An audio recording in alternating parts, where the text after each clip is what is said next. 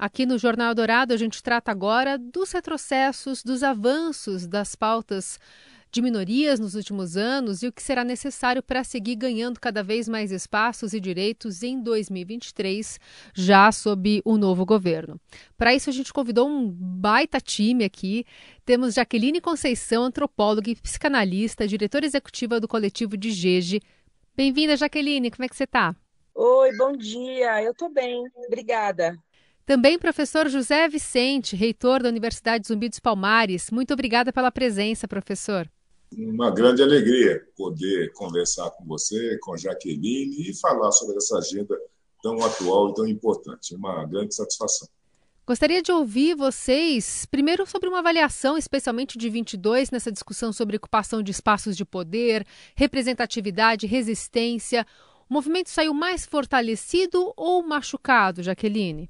Ah, eu acho que a gente saiu fortalecido emocionalmente desse processo, porque foi um ano que a gente teve que ter muita resiliência em relação às violências que foram cada vez mais é, sistematizadas. Eu quero dizer que a gente vem de um processo na sociedade brasileira de educação coletiva de algumas coisas que não eram mais aceitáveis e que esse ano parece que se tornou institucional, sobretudo a violência racial no âmbito social para além da violência institucional do Estado, que a gente já vem né, de forma organizada, buscando é, alternativas legais, alternativas institucionais, o que me trouxe uma sensação de cansaço, inclusive na clínica, ouvindo pessoas negras, é essa violência que eu chamo de violência de um a um, que é a violência emocional, da ofensa, do ataque físico, desse ataque mais direto, que a gente vinha aos poucos num processo de isso não é mais aceitável. E parece que nesse último ano a coisa se tornou meia. saiu do controle e passou a ser algo cotidiano. A gente teve registros quase semanais nos jornais da TV aberta, por exemplo, de casos de violência racial nos mais diversos âmbitos. É, isso, para mim, foi a parte mais cansativa e preocupante desse ano. Mas a gente sai mais fortalecido no sentido de que a gente também conseguiu criar respostas institucionais à altura de denúncia e de conseguir ter força, inclusive jurídica, para imediatamente responder essas ações. O que talvez há 10 anos nós não teríamos tantos profissionais do direito negros habilitados e competentes como a gente tem hoje, por exemplo, para conseguir responder isso dentro de uma estrutura legal, que é o que deve ser feito. O senhor também vê por aí, professor? É, eu acho que nós caminhamos bastante em muitas direções dessa agenda nós tivemos essa visibilização, diríamos assim, né, essa, essa recorrência de acontecimentos dessa natureza nos mais diversos setores, nas mais diversas áreas, de uma forma bastante repetida, e isso então produziu essa sensação de que é, estávamos num embate e num confronto é, indefinido com todas essas questões. E eu acho que isso, ao final, ajudou a conscientizar a sociedade de que o problema continua atual, importante e urgente no que diz respeito ao seu combate, ao seu enfrentamento, e ele também é, exigiu ou fortaleceu uma atitude de é, é, é uma atitude que, é, além de compreender, também se pusesse a construir meios e mecanismos de é, como eu disse, enfrentá-lo, combatê-lo e superá-lo. Então, eu acho que esse foi o, o lado, digamos assim, não muito significativo, não muito razoável da questão. E, por outro lado, nós tivemos também uma série de construções importantes que, no seu conjunto, ajudaram a pavimentar essa agenda, consolidá-la como uma agenda prioritária é, para a sociedade, para as pessoas e para o país, e, ao final, até produzir algumas intervenções que produziram, por seu turno, repercussões muito significativas. Não é? Nós tivemos, por exemplo, do ponto de vista do ambiente empresarial, do ambiente corporativo, é, ações importantes, como foi, é, por exemplo, é, aquela ação da Magalu de inclusão de negros é, nos programas de trainees, primeiramente, é que depois se repetiu, mas tivemos é, recentemente a posição de empresas, estendendo compras corporativas para profissionais negros, e tivemos mesmo agora, no final do ano, um grande seminário internacional, onde mais de 100 empresas é, se juntaram para construir é, caminhos e soluções para essa questão. E, por fim, uma agenda política que prestigiou bastante essas questões, seja é, disponibilizando ferramentas para a participação do negro no processo político, e seja até pela grande surpresa, que foi uma apresentação de mais negros do que brancos nas candidaturas que estavam postas é, nesse processo político de 2022. Enfim, então nós tivemos sim um fortalecimento e um robustecimento dessa atitude de hostilização e de agressão e ofensas raciais de toda a natureza, e tivemos do outro lado também construções, conduções e realizações importantes que ao final permanece colocando essa agenda como uma necessidade e como um ponto de alerta para toda a sociedade, para toda a nação. Ah, e como é que o senhor mencionou a questão política, né? Como é que o senhor vê essa pouca diversidade eh, da falta de negros, de mulheres, de indígenas em postos de comando, também desse novo governo que se apresenta, governo Lula, que acabou se comprometendo com a, a pauta na campanha, mas tem deixado alguns cargos estratégicos nas mãos dos mesmos políticos, na maioria homens brancos. Que avaliação o senhor faz dessa dificuldade de se por mais que na campanha e por mais que muito da agenda tenha sido né, essa de representatividade, ainda a gente não, não vê isso sendo colocado na prática, professor? É, eu acho que ainda está muito cedo do ponto de vista desse novo tipo de participação política do negro nessa estrutura de poder. É muito cedo do ponto de vista das construções legais. Não é? Em verdade, a legislação ela é de 2018 é, e agora ela está no seu segundo momento. Né? Primeiro foi com as eleições para prefeito e agora, então, é, para presidente, governadores, deputados federais, senadores, deputados estaduais. Então, eu acho que tivemos um grande avanço que foi, olha, de fato, a legislação cumpriu seus objetivos e entregou aí os candidatos. Agora tem uma ação que ainda não foi nem bem conduzida, nem, nem bem compreendida pelas forças políticas. Né?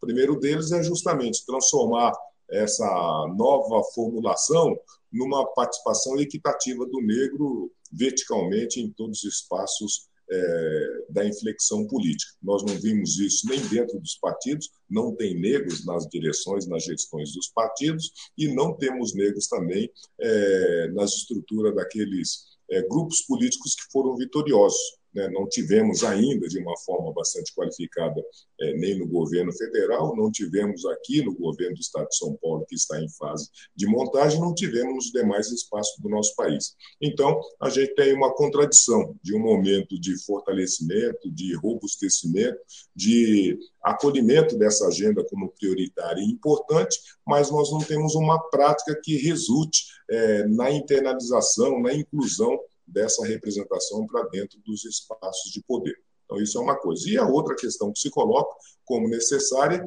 é justamente, né, nós até conseguimos ter a maioria de negros como candidatos, mas não tivemos ainda a maioria dos negros eleitos. Então, precisa se fazer um trabalho muito intenso de sensibilização e conscientização né, de brancos, mas, sobretudo, dos negros, para que eles também votem nos seus candidatos e, votando nos seus candidatos, tenham uma representação de maior qualidade em todos os espaços políticos do nosso país. E aí, Jaqueline, quando a gente vê a indicação, por exemplo, no caso da Margarete Menezes, na cultura, vê-se também uma atuação bastante escrutinada. Na verdade, qualquer pessoa que ocupe um espaço público é passível de, de ser investigada, enfim, as pessoas quererem saber do currículo dessa pessoa, mas você entende que o fato de ser uma mulher negra eh, tenha ganhado uma outra interpretação pela população, pela imprensa, em relação a, a esse espaço que está sendo ocupado por ela? Eu estava ouvindo o professor é, falar e eu fiquei pensando numa coisa que eu acho que tá, é, uma, é um, um lugarzinho um pouco antes, mas que é paralelo a essa ideia historicamente, se a gente for olhar os processos de mudança cultural e o racismo, ele é uma estrutura também cultural e econômica. Então, a mudança desses lugares de poder pressupõe uma mudança de funcionamento da cultura que localiza o branco como lugar de poder. Todos os processos de mudança cultural, eles são atravessados por é, processos intensos de violência, principalmente da violência no âmbito das relações humanas. São é, é, se a gente olhar a Primavera Árabe, o próprio processo de libertação dos africanos aqui no, no, no, Brasil, os movimentos de levante, eles são atravessados por essa ideia dessa violência cultural que se refaz também na violência física e na violência psicológica. Por que, que eu estou chamando a atenção para isso? Porque quanto mais institucionalmente acontecerem avanços para mudanças dessas relações de poder, maior vai ser a resposta na relação cotidiana dessa mesma violência, como outras formas de controle. Então, o que a gente vivenciou nesse ano foi justamente essa dança entre um avanço institucional da figura do negro ocupando esses espaços dentro das empresas, uma pressão para que houvesse mais negros ocupando espaços de liderança, uma pressão para que os partidos políticos tivessem mais negros ocupando os cargos, uma pressão para que o judiciário se abrisse para essas questões, em contrapartida do que a gente viu na vida cotidiana foi um aumento dessa violência que eu vou chamar de violência simbólica, porque ela não é simbólica, ela é material, mas ela é simbólica porque ela traz um símbolo, que é a tentativa de manter essa ideia do branco como eficiente, como competente, como poder, como modelo a ser seguido.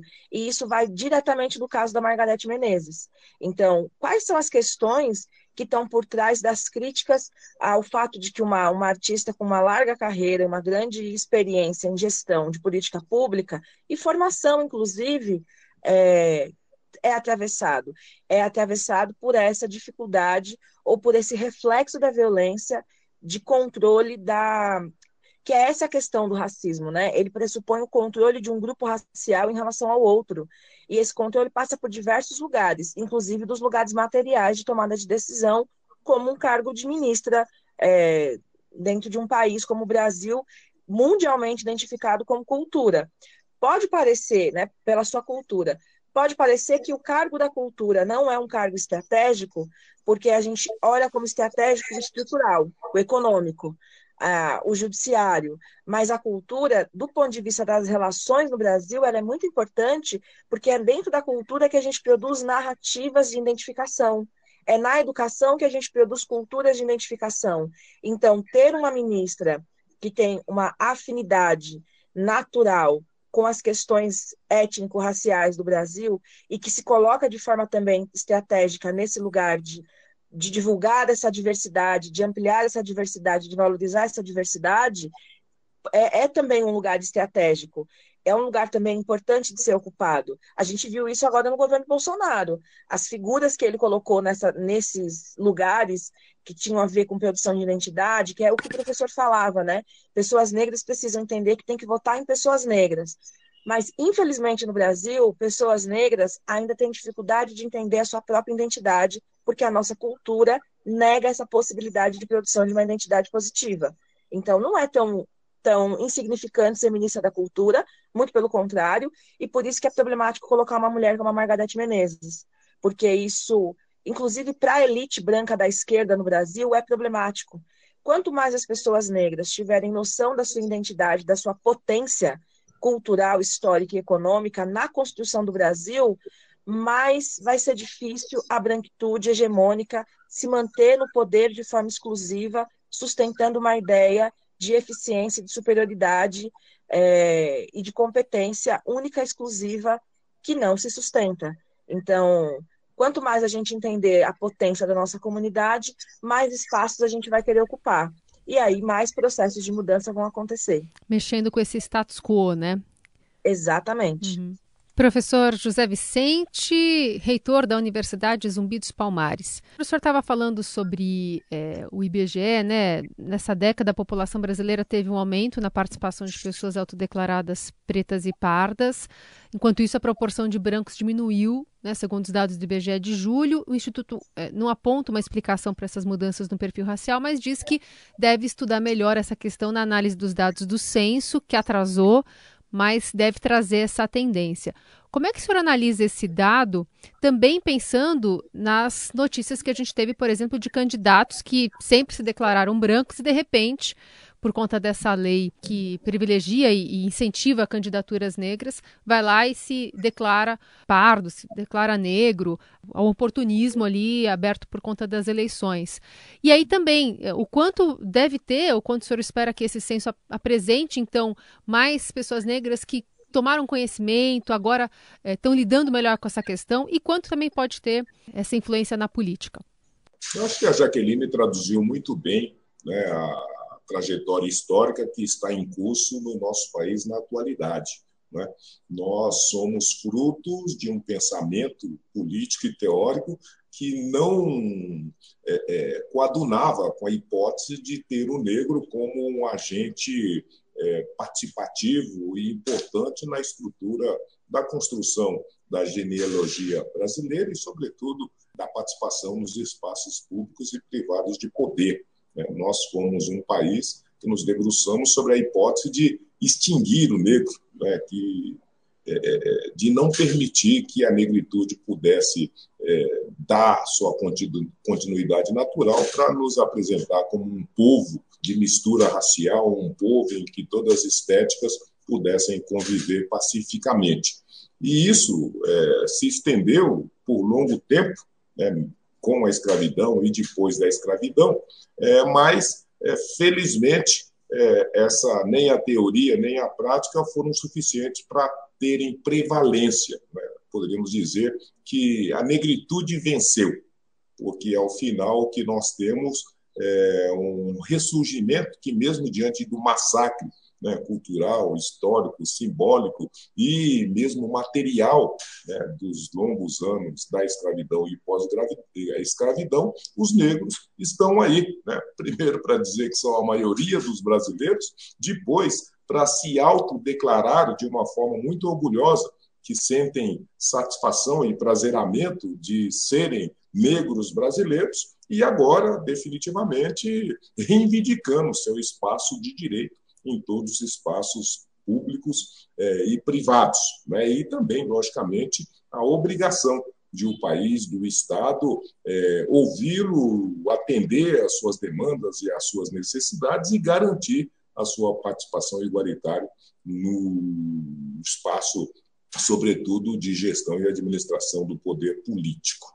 Então, essa é a primeira questão. E por conta disso, né, talvez a síntese disso era o, o fato, o próprio Zumbi dos Palmares. Né? Imaginar que há pouco menos de 30, 40 anos, Zumbi dos Palmares e todos os seus camaradas era tido né, como os rebeldes sem causa, como o marginal da história, como né, aquele é, é, é, violento e sanguinário é, bandido que queria, então, se apossar dos bens dos senhores do Engenho, da Casa Grande, coisas que tais. E esse mesmo Zumbi dos Palmares agora é revigorado como herói nacional de todos os brasileiros. Então, eu acho que o país, nessa sua transmutação cultural, está fazendo esse parto, né, a dor do parto de nascer um, um país de todos e um país de todas as estéticas, e um país, e a dor do parto de um país em que essas estéticas reivindicam e exigem a participação igualitária no poder. Né? E isso daí é assustador, primeiramente, para aqueles que sempre dominaram o poder, para aqueles que tiveram sempre a hegemonia de determinar e de prescrever é? como é que se apresenta, quem pode ter o lugar de fala, quem pode participar, de que modo essa pessoa precisa se apresentar, até esteticamente, para participar, então, dessas oportunidades e que agora isso, diante desse choque que se impõe, né, olha, o espaço tem que ser, será democrático e todos eles participarão. Então, isso coloca essa resistência de tentar combater, de tentar diminuir, de tentar desqualificar, né, sobretudo o personagem negro, e, ao mesmo tempo, implica numa atitude já esperada e sabida, que é na impossibilidade de fazer é, cessar, de limitar, de conter essa força, então você consegue é, colocar uma perspectiva de fraudá-la, sobretudo naqueles, naquelas conquistas importantes e naquelas conquistas importantes que vai permitir alcançar de novo esses postos e lugares de prestígio. Então, a gente vai perceber que, seja na política, seja nos concursos públicos, seja no judiciário, no Ministério Público, seja em todos os espaços que as ações afirmativas estão disponibilizadas para incluir o negro, por exemplo, não é? os não negros, é, de uma forma fraudulenta, tentam usar né, esse espaço e essa ferramenta para manter e se permanecer nesse ponto de onde eles até então foram os únicos usuários, os únicos que deles puderam participar e que agora, premido por esse novo que surge, né, dessa mudança política e cultural, terão que disputar em pé de igualdade e muitas das vezes até ceder o espaço para o negro. Até burlando a lei de cotas, né, professor? Queria puxar aqui com a Jaqueline, Jaqueline Conceição, que é psicanalista, diretora executiva do coletivo de GEG. O coletivo ele busca educar empresas e pessoas, principalmente mulheres negras, sobre diversidade racial. E agora a gente tem a lei de cotas passível de revisão. Lei de cotas que reserva parte das vagas em universidades públicas para afrodescendentes e outros grupos minorizados.